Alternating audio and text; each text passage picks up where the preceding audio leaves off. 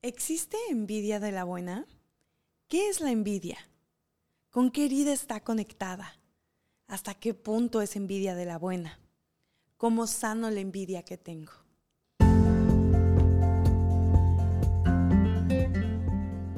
Somos Erika Juárez y Alison Arellano, dos mujeres llenas de energía, de ideas, intentos fallidos y muchas, muchas ganas de, hacer, que, suceda.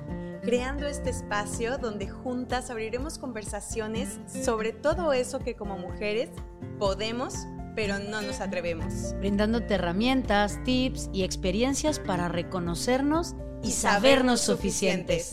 Tenemos un mensaje de nosotras para ti. ¿Y tú? ¿Qué estás haciendo para que suceda?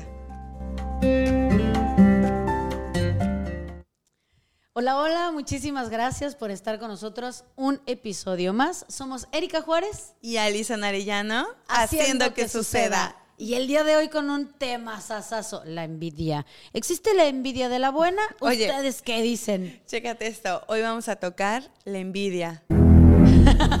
hoy se aplica. Hoy se aplica. sí, sí, por favor. Así con el che tiburón atrás de ti, correteándote. Porque aparte yo creo que ninguna de nosotras puede escapar de este tema, ¿no? Creo que eh, nos aplica de diferentes maneras, tanto de aquí adentro hacia allá. yo no soy envidiosa. Pero, eh, eh, pero... ten mi risa. Neta, me salió del alma. Así se ríe, señoras, señores. Así se ríe, Erika. Sí. Eh, sí, es que no, no, justo lo dijiste. No hay manera de que en algún punto de tu vida no hayas sentido, aunque sea tantita maldita envidia. Sí. Así que la pregunta del inicio, ¿crees que existe la envidia de la buena? Está duro, ¿no? E, es un proceso complicado. Yo creo que hay muchísimas vertientes, hay muchísimos psicólogos, muchísimas teorías. Yo que me puse a investigar del tema, de verdad, de repente acá decían que no, de repente acá decían que sí. Entonces yo creo que esta conversación puede abrir precisamente más bien esa comunicación hacia adentro y cómo poder quitarle argumentos para que la envidia que llegue a surgir en nuestro día a día, porque va a aparecer, eh, no tenga tanta fuerza y tú tengas la herramienta para desbaratarla. Y que no te genere consecuencias más allá. Y que yo creo que un poco como eh, abriendo este espacio de comunicación y, la envidia que nos carcome a veces, em, yo creo que, o sea, si queremos darle una connotación un poco más romántica, más linda, que suene menos, menos rudo, ¿no? Podríamos decir, y justo es una frase que, en el, mexicano tiene como, como muy aprendida, es, ay, es que no manches, siento envidia de la buena. Y entonces lo decimos como muy fácil cuando tenemos como algún amigo, algún pariente, alguien muy cercano que queremos y que de alguna manera tiene un logro, un éxito, un algo que tú no, pero que entonces como lo quieres o la quieres, le dices, siento envidia de la buena. Y desde ahí yo creo que está equivocada la cosa. Iba a decir una palabrota, pero a veces me arrepiento de decir majaderías, ¿no? pero sí creo que yo, yo personalmente como Erika, no creo que exista envidia de la buena. Bien dices, hay teorías que dicen más bien que existe sí envidia sana o que te impulsa como esta parte de motivación, de admiración, pero yo creo que no existe envidia de la buena. Yo, en mi, en mi como eh, percepción personal. Sin embargo, en efecto, si nos vamos como un poco a estas teorías, pues yo creo que cada uno podría ir como em, generando su propia perspectiva, pero desde ahí creo que podemos partir.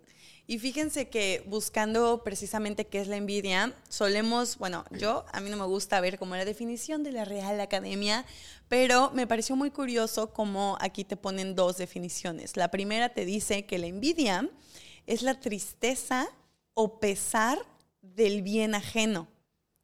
Tristeza o pesar del bien ajeno. Y la segunda, dice, es la emulación, deseo de algo que no se posee. Por lo tanto, es el de allá enfrente, desde aquí al ladito. Así es. Entonces, Qué interesante. Y fíjate que yo siempre que comparto estas cosas con César, a César le encanta meterse así de, a ver, él, sí busca de, ¿y qué dice fulano? ¿Y qué dice sutano? Y tal. Y a mí me pareció, me, pareció muy curioso lo que encontró porque era eh, esto que viene del mal de ojo. Y entonces me pareció como de, claro, porque es mal mirar al otro. Entonces, cuando yo te malmiro y es como de, mm", ¿no? Esta cara de, de, ay, perra desgraciada, ¿no? Sí, sí, sí. Maldita maldición. Y que yo no tenía esta conciencia de que, claro, viene como de, del, como de las prácticas ritualescas de cuando alguien te, te echaba el mal de ojo. Y entonces le ponen el hilito rojo al bebé o no sé qué, para Como que para- No, no le echen el mal de ojo, ¿no? Y entonces, claro, yo tengo la conciencia ancestral de que siempre hay gente alrededor del, de ti, del, del universo, que en algún punto puede eh, em, envidiarte, eh, no, que, que no querer que te vaya bien, como no disfrutar de lo que tú estás disfrutando, y entonces mejor me, me protejo, me protejo, me protejo, ¿no? Porque es necesario. Y entonces yo pensé, qué difícil ha de ser como, porque lo tenemos en el con- inconsciente colectivo ya no lo hacemos como desde este proceso consciente, pero qué difícil sería estar todo el tiempo cuidándote y pensando, ya me veo feo, ya me echó el mal de ojo, ya seguro me envidió, ya no sé qué, porque entonces te vuelves paranoico y no puedes andar por la vida libre porque siempre te estás cuidando. Pero hoy las redes, justamente por eso, ¿cuántas veces no hay gente que sube de a mí no me importa dónde viajas, qué haces, ta- guárdate tus comentarios, ¿no? Y otros ponen, a mí sí, yo sí quiero ver los Yo logros de sí la me gente inspiro, chingona, ¿no? ¿no? Sí. Claro. Pero es que viene de ahí y, y seguramente me escucharán y, y dirán algunos, yo resueno con eso, no le cuentes nada a nadie hasta que no lo hayas firmado, cerrado, logrado, porque te lo van a cebar.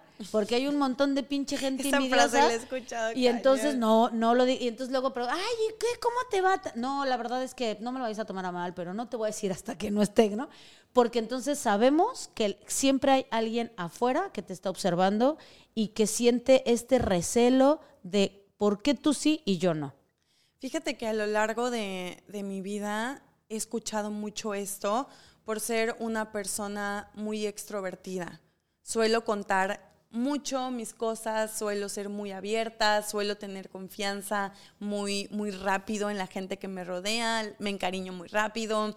En mis redes sociales soy un libro abierto. Bueno, pues en este podcast, ¿no? Yo creo que eh, he contado muchísimas cosas personales. Muy Es terapia seguido. al aire para Es Alison. terapia al aire para mí. Y es mi personalidad. Y muchas veces, Eri, he escuchado este consejo de mi mamá, de mis amigas, de mi terapeuta, de, de muchísima gente que me rodea, de no seas tan abierta porque en alguna ocasión utilizaron esta información para hacerme daño, ¿no? Para utilizarla en mi contra.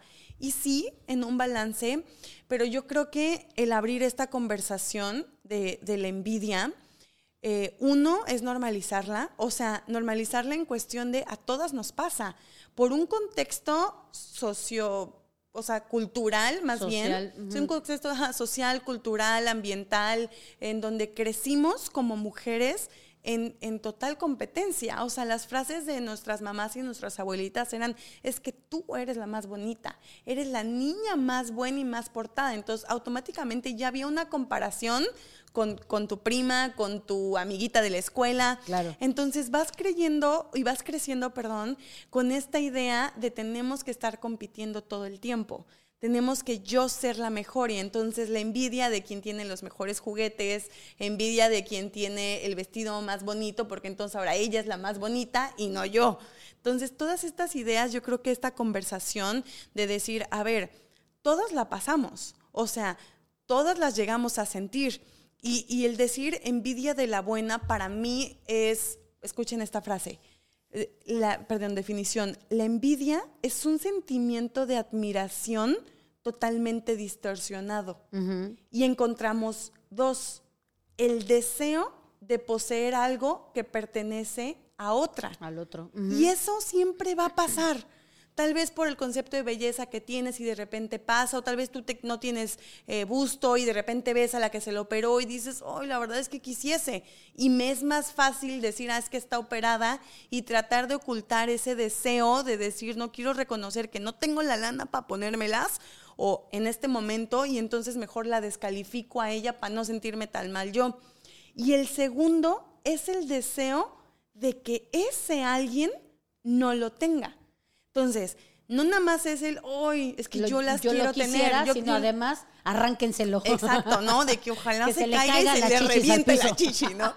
O sea, he ahí para mí lo peligroso. O sea, porque ahí se desemboca diferentes sentimientos como el resentimiento, ese resentimiento de decir, es que ahora estoy enojada porque yo no tengo las chichis grandes, ¿no? Entonces ando bien y, ando odiando a toda aquella que venga con un cuerpo que no se parezca, o sea, digo, más bien que se parezca a lo que yo quiero y le hago la vida imposible a la de la compañera que se las acaba de poner. Entonces, he aquí cuando yo digo que podríamos agarrar la envidia de la buena al decir, sí, me, sí voy a llegar a sentir el deseo de tener lo que tal vez allá enfrente esté, pero voy a trabajar esta conversación conmigo para no querer desear que ella no lo tenga.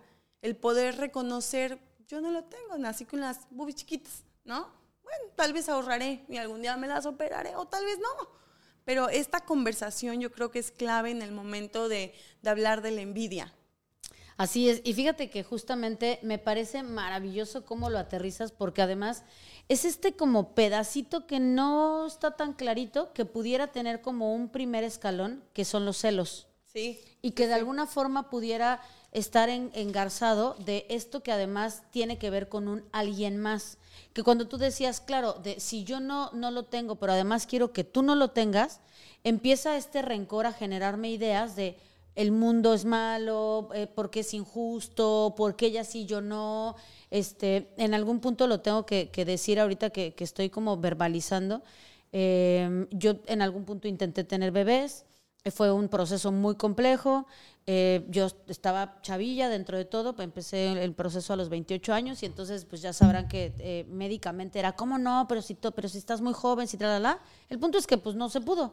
Pero entonces a mi alrededor toda la gente, todas las mujeres que sí podían embarazarse y que en algún punto yo veía desde mi juicio que evaluaba que esa otra mujer no merecía ser mamá porque no era buena persona, porque era soltera, porque era un desmadre, porque lo que fuera, entonces claro que había esta parte de puta, ¿por qué, ¿por qué ella sí, yo no? Y entonces decir, Dios se equivoca. O sea, ¿en qué momento salpica allá y no salpica de este lado?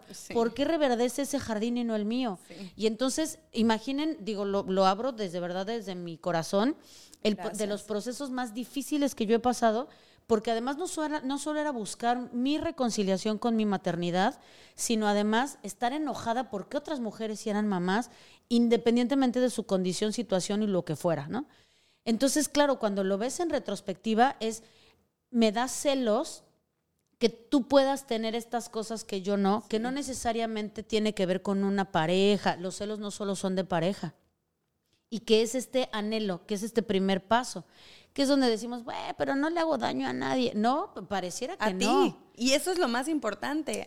te haces daño a ti. Sí, por supuesto, porque generas una cantidad de rencor. Y tus relaciones personales, laborales, se van volviendo todo un desafío y vas haciendo que, gracias por compartir eso, ajá, Eri, porque es muy fuerte. Y yo creo que abrirnos aquí en micrófono con ustedes eh, es duro. A veces no, no es fácil compartir nuestros peores miedos y el aceptar que todas hemos sentido envidia, tal vez desde, escuchen esto, o sea, cuando estaba buscando decía, madres que envidian a sus hijas por la juventud, por, su cuerpo, por su sexualidad. Esto se llega a sentir y me llego a imaginar la culpa que como mamá llegas a sentir cuando dices, uy, o sea, es que quiero volver a sentirme así de joven, es que quiero volver a salir y tener esas fiestas, usar esas minifaldas y está bien. O sea, lo más importante es reconocer que tienes ese sentimiento para que entonces no te vuelvas una juzgadora de tu hija y le empieces a insultar por utilizar minifaldas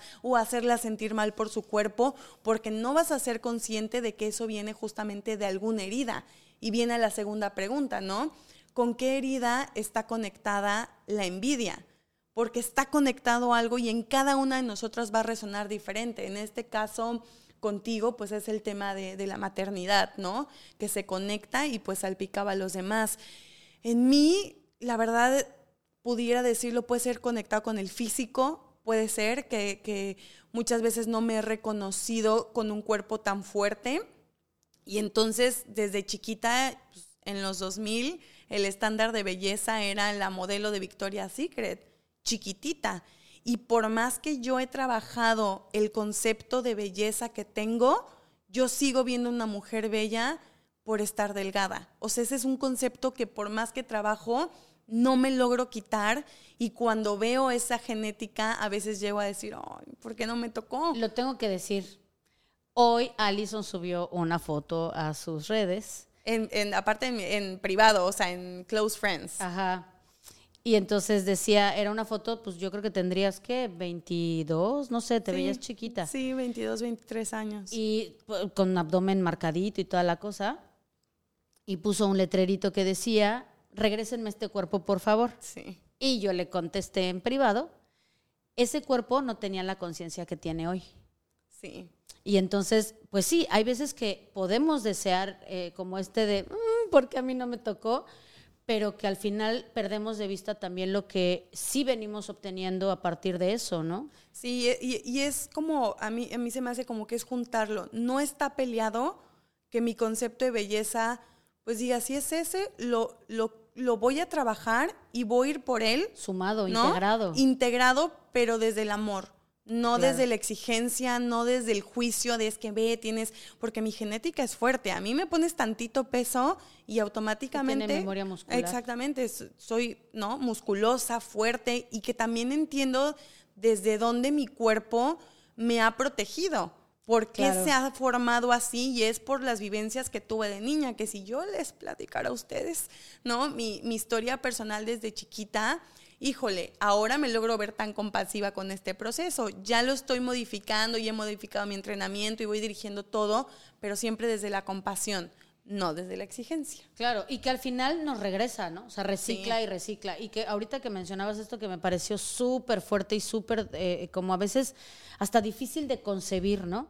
Em, hay mamás que cuando ven que las hijas están poniéndose súper guapas, lindas, está em, este, esta sensación de envidia no solo es a veces desde la propia persona, sino en el miedo a que en algún punto seas atractiva para mi pareja. Eso Llámese que sea un papá biológico o no. Sí. Y entonces, claro, el proceso interno de reconocimiento de esa mamá es muy fuerte porque en efecto puede haber eh, maltrato hacia esta hija, puede haber como mantener la distancia, pero ni siquiera estar ella, ella consciente como madre de dónde viene ese Exacto. rechazo hacia su hija. Y al revés, hay hijas que en algún punto la mamá está guapérrima y es porque yo no puedo tener el cuerpo que tiene mi mamá o verme como mi mamá o ser como tan a veces como sensual o elegante o tal como mi mamá, ¿no? Y entonces más bien la hija volverse una maltratadora hacia la madre, pero tampoco está consciente. Y hacia ella misma. Hay un ejemplo perfecto que no sé si ustedes vieron Rebelde en alguna ocasión, los de mi generación lo Así verán. Ubiquen a Roberta. la veía también. Ubiquen a Roberta, a Roberta Pardo, que era este personaje de la niña rebelde del pelo de colores, problemática, siempre en contra de la autoridad, porque tenía una mamá que era esta Ninel Conde, en donde hacía el papel de Ninel Conde, pero tenía otro nombre.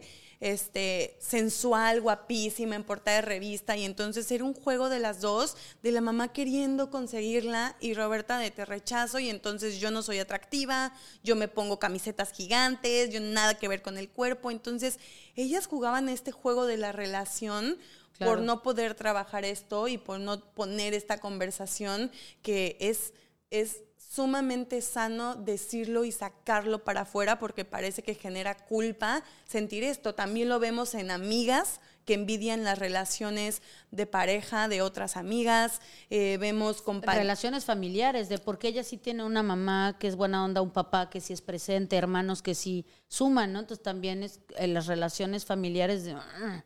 Hay, hay, ah, algo que, que quiero compartirles.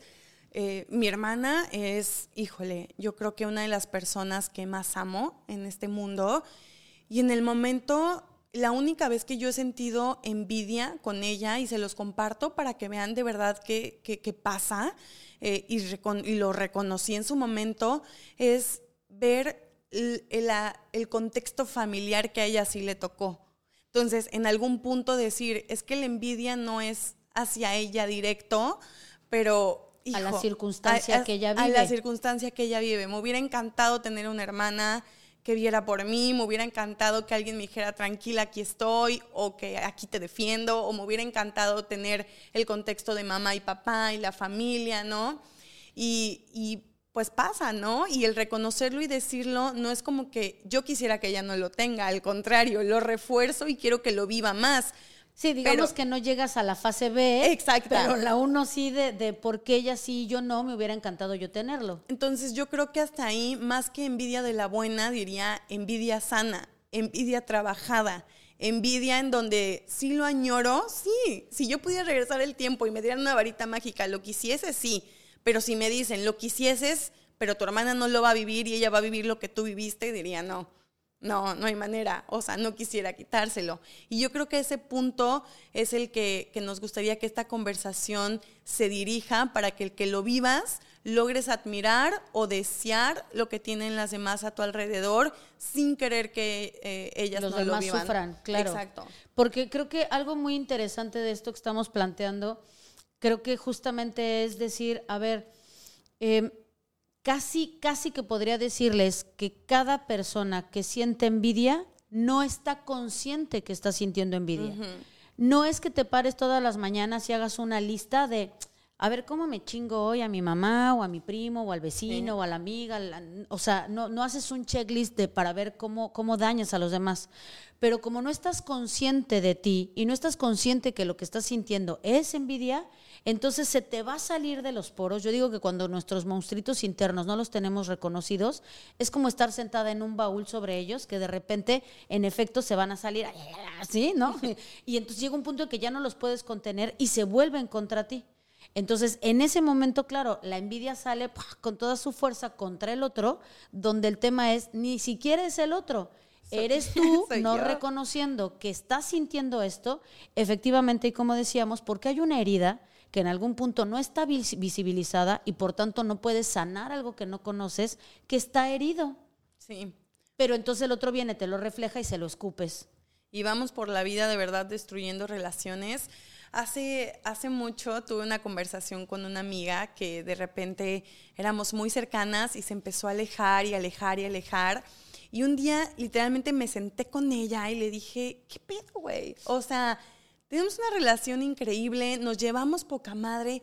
¿Qué está pasando? O sea, ¿en qué momento hubo esta ruptura que, que no logro conectar contigo otra vez? Y en esta conversación tan sincera que, que, fui como adentrándome, haciéndole preguntas de tercer nivel, cada vez más adentro, más adentro, se soltó a llorar y me dijo, es que me representas lo que quiero ser y no sé cómo serlo. O sea, literalmente siento mucha envidia de ti al grado en que me, me empiezo a enfermar, ya me empieza a molestar, empiezo a sentir enojo y me dijo, Alison, no eres tú, porque has sido una amiga increíble conmigo. O sea, yo sé que no, no quiero sentirlo, pero no sé cómo pararlo. Y, y literalmente me choqueó, porque en su momento dije, ¿qué hago? O sea, yo no quiero hacerte sentir eso, pero tampoco puedo dejar de ser la persona que soy, ni la mujer que soy. Entonces fue, fue una conversación muy profunda y justo va la pregunta, que sigue, o sea, hasta qué punto, ¿no? Eh, la envidia, pues, es buena o es mala, o sea, hasta en qué punto le podemos, le podemos medir. Y que yo creo que tocas un punto muy importante porque de la misma manera que alguien puede en algún momento llegar y decirme, qué valiente esta amiga tuya, de poder reconocer y decirte, sí, la neta es que me representas algo con lo que no estoy logrando eh, eh, eh, controlar, dominar, saber qué hacerle, dónde echarlo, ¿no? Pero también del otro lado creo el reconocer en qué momento también a lo mejor yo, no sé si a veces ahí sí, hasta un poquito consciente, también usamos cuando sabemos que justamente le generamos eso a alguien más, a veces también lo usamos, ¿no? Y, es, justamente lo que yo no quería, justo esa conversación conmigo de decir, es que tenemos esta amistad tan padre, le sigo o, mejor respeto su proceso y la verdad opté por decirle, sánalo y cuando tú estés lista podemos retomar la amistad. Sí, pero yo me, yo me refería más bien a que cabronamente lo uso. Ajá, sí, ¿sabes? Sí, sí, sí, o sea, porque al final creo que desde el propio dolor, o sea, a lo mejor hay alguien para quien yo reflejo eso, pero alguien me lo refleja a mí. Y entonces, a veces cuando llega esta gente y dice, oye, la neta es que yo no estoy pudiendo con esto, perdóname, no eres tú, soy yo, literal. y entonces eso también nos ayuda de repente a abrir ojos y decir, mm, ¿y la mía dónde está? Y entonces decir, claro, y entonces la mía está hacia allá y hay otro otra persona, un tercero, donde a lo mejor yo estoy sintiendo eso y no me había dado cuenta, y esta otra que se atrevió a decirme, entonces yo puedo también identificar dónde está mi basurita. ¿Dónde está mi envidia? Porque yo también, seguro hay alguien allá en el universo que me lo está reflejando a mí y cuesta un montón de trabajo a veces notarlo, ¿no? Sí, eh, por eso esta conversación y por eso el decir, todas lo hemos vivido, todas lo hemos llegado a sentir, de las personas que amamos, de las que tenemos al lado. Y hay algo que a mí me gustó que leí eh, de un psicólogo, que por aquí anoté el nombre para citarlo, se llamaba Carlos, Carlos Vila, que es terapeuta emocional, eh, que dice que hasta qué punto eh, la envidia ¿no? Hay que medirla o hay no que preocuparnos, porque él hablaba de la envidia patológica, mm, que, que, de verdad si alguna de ustedes está viviendo constantemente en esta guerra interna de, de, sentir envidia, de no sentirse suficiente, porque aquí vamos a ver varios factores que manejan y que él proponía, pero en el momento en que la envidia puede llegar a ser un problema grave, es cuando se convierte en la emoción central que rige tu vida. Claro, porque no es lo mismo que lo sientas por ahí de vez en cuando con alguien que te lo refleja, a que sea tu modus operandi de todos los días, ¿no? Ajá, exactamente, sí.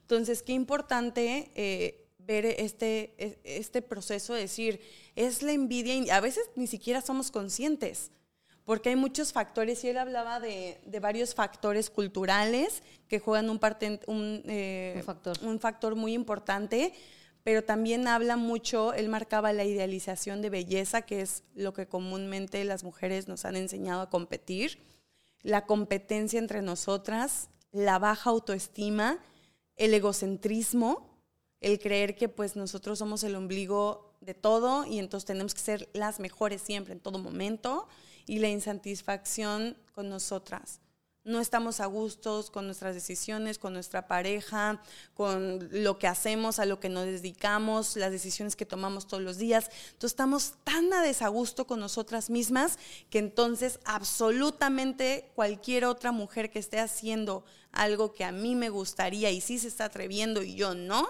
me genera envidia y está controlando tu vida y está controlando tus decisiones. Y entonces, de verdad, si estás escuchando esto y te resuena, pide ayuda. Pide ayuda, alza la mano y di, güey, la neta, yo, Alison y Erika, y contacta a alguien que te pueda ayudar, porque sí hay una manera de crear una conciencia en ti, pero tenemos que ver la raíz. Si no encuentras la raíz de dónde viene, pues no vas a poder reparar o hacer algo eh, más a futuro. Y que justo como venimos diciendo, es un proceso de valentía. De valentía aceptar y decir, me carcome el alma.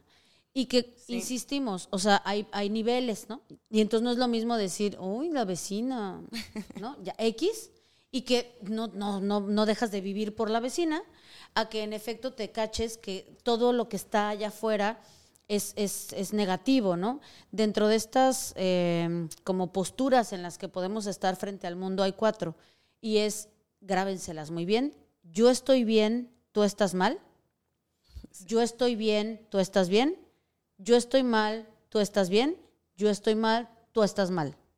Evidentemente la peor de todas es yo estoy mal, tú estás mal, porque es pinche mundo apesta, ¿no? Y entonces nos dedicamos a generar este hater, ¿no? Este hateismo hacia afuera, donde entonces el, fenómeno del hater justo es la evidencia de la envidia en redes. Sí. Que en algún punto eso que está ahí, como no es como yo, como no me resuena, como no se parece a lo que yo quiero, como me saca de mi zona de confort, entonces pongo un mal comentario, pongo... Y bien decía mi abuelita, preocúpate cuando no hablen de ti, no cuando hablen mal. ¿Qué quiere decir? Que hay formas de sobreponernos a estos malos comentarios si estoy siendo yo el envidiado, ¿sí? Pero si eres tú quien envidias, también poder entonces notarlo y regresar a este punto de sé valiente y simplemente obsérvate, acéptalo y si está dominando tu vida, como bien decía Alison, busca ayuda. Si no domina tu vida, de todas maneras también puedes buscar apoyo para no esperar hasta que justamente matice todas tus relaciones y termines en esta idea de yo estoy mal, todos están mal, o de yo estoy bien, tú estás mal, porque entonces yo sí lo merecía, tú no. Sí, me, gusta. Y vamos a, la última pregunta, que creo que es muy complicada poder dar como realmente la respuesta de, cómo sano mi envidia, porque es un camino tan individual y tan personal, pues porque todos tenemos heridas diferentes, todos tenemos historias de vida totalmente diferentes. Eri y yo seguimos en un camino de constante construcción, que si no escuchaste el, el video, eh, digo, el episodio pasado que tuvimos con Inés, que es una chica que nos cuenta su historia y cómo ha tenido ella un proceso de evolución. Ella tiene un movimiento que se llama Mercedes Brillar y, de repente en esta exposición que tiene hacia redes sociales, eh, cuando ella va cambiando, genera el, oye, pero no que tú eras esto, no que tú te dedicabas a esto, no que tú te compartías eh, esto. Entonces, todo este hate de repente también nos llega y nos ataca en, nuestro, nuestra autoestima y, y el decir, a ver, ojo con, lo que acepto también de los demás y decir, tampoco puedo permitir que, pasen sobre mí y que su envidia llegue a definir y que yo tenga que dejar de ser para no incomodar a la que tengo al lado.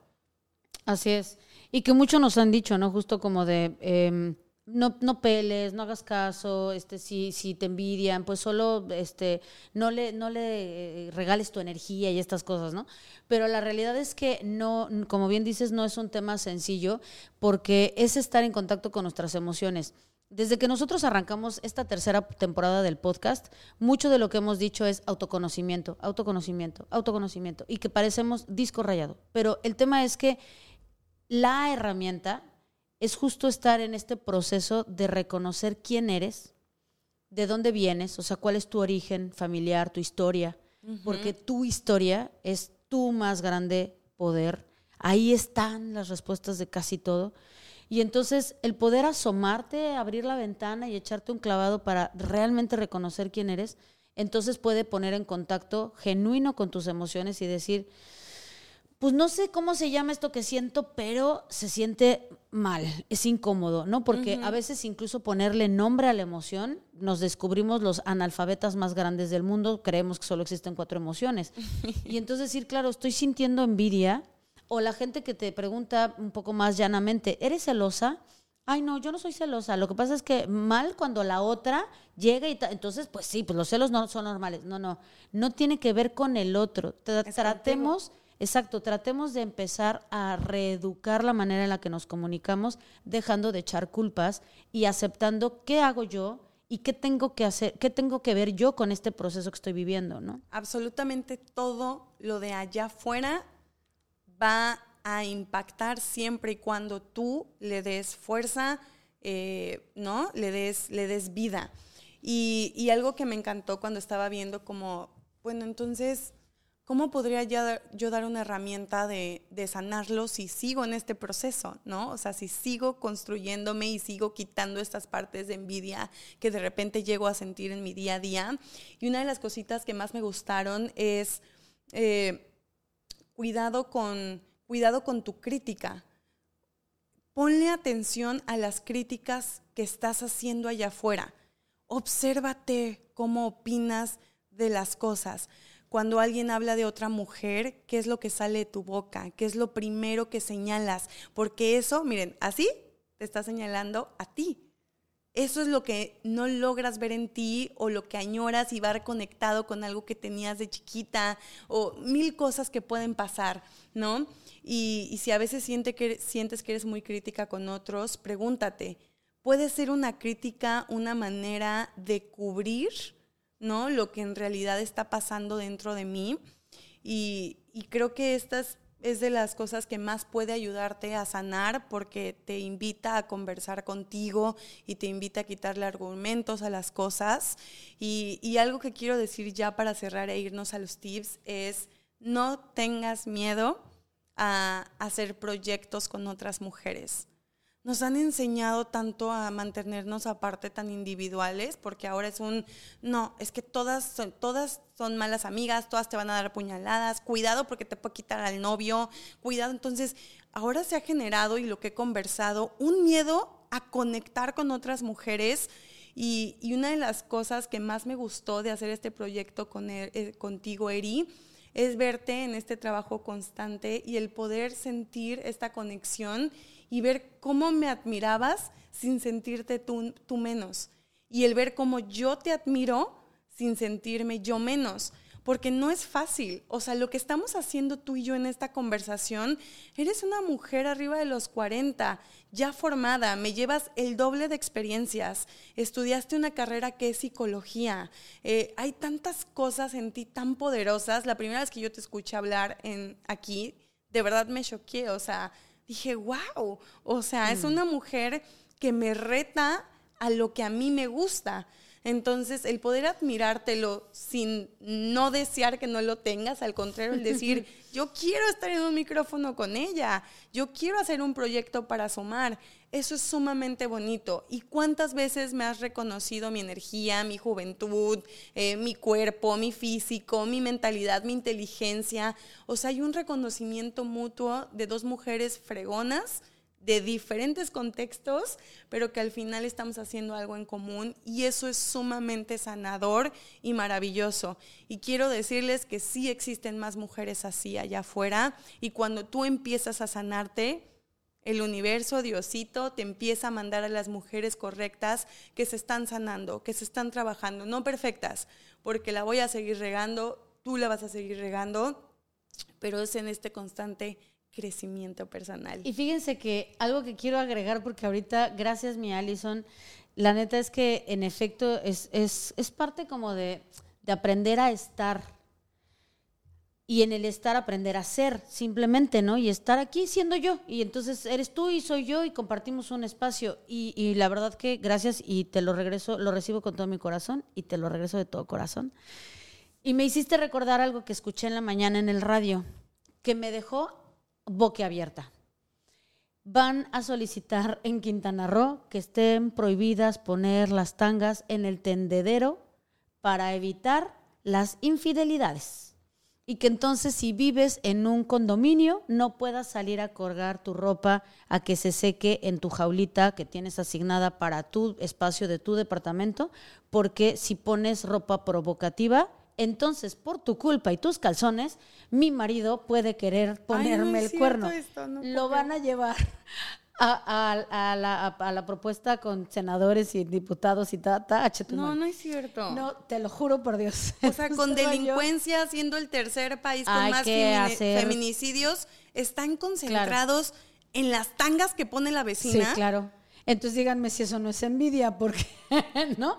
Porque pues resulta que la tanga que yo uso seguramente no la tengas tú, pero entonces, justo desde ahí esto que dices, o sea, ¿por qué seguir generando más conversaciones donde entonces busco en dónde es tu culpa y no yo aprender a, trabajarme? Porque no es, ah, pues esto, usted amarre a su marido, señora. No, no, no. Es que aquí cada quien es responsable de su propia existencia. Y entonces trabajémonos, ¿no? Desde ese lugar de conciencia.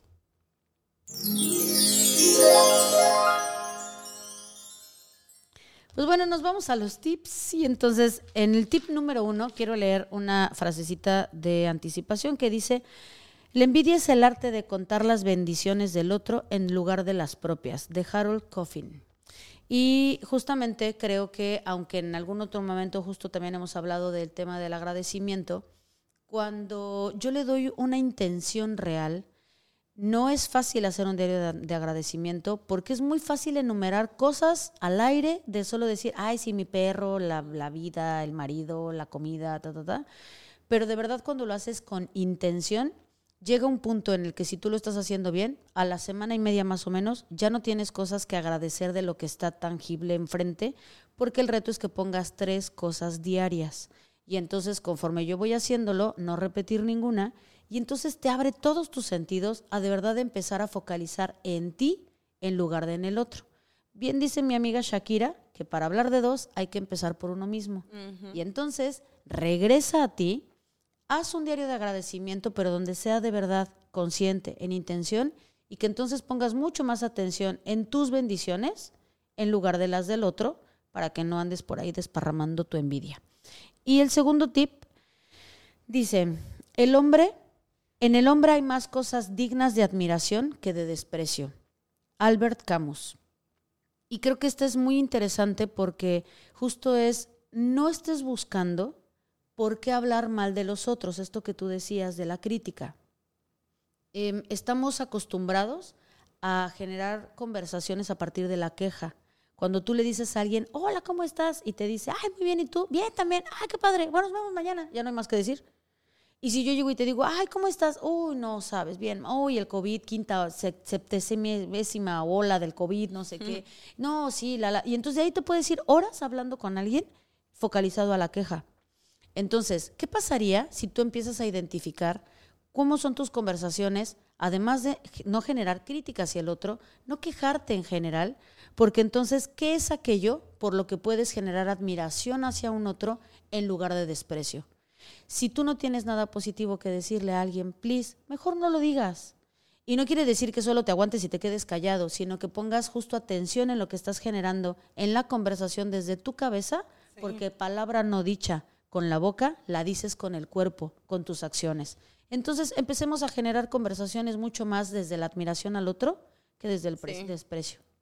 Eh, mis tips justo van relacionados con eso último que dijiste. El primero es obsérvate y el segundo es habla en voz alta. Eso, y en voz alta a solas. Cuando empiezas, porque si no, luego no te escuchas. Muchas veces vivimos en esta inconsciencia en automático, que no nos damos cuenta cómo somos con las otras mujeres a nuestro alrededor y cómo se expresa nuestro, nuestro lenguaje no verbal. Entonces, a mí me ha pasado eh, un ex, que no voy a decir, tenía una exnovia eh, que tenía justo el prototipo de belleza que yo, yo, admiraba y yo deseaba. Entonces, en el momento en que yo reconocí su belleza en voz alta, dije, wow, está guapísima. Automáticamente algo cambió en mí y lo empecé a aplicar con todas las mujeres a mi alrededor. Cuando yo veía a una mujer y de repente venía este pensamiento de, ay, es que me caga, no es que, eh", y de repente decía, oye, qué bonitos ojos tiene, me encanta su, su estructura, me encanta como habla, en el momento en que yo en voz alta empecé a decir lo que en realidad admiraba de esa mujer, algo empezó a cambiar dentro de mí y me ayudó muchísimo.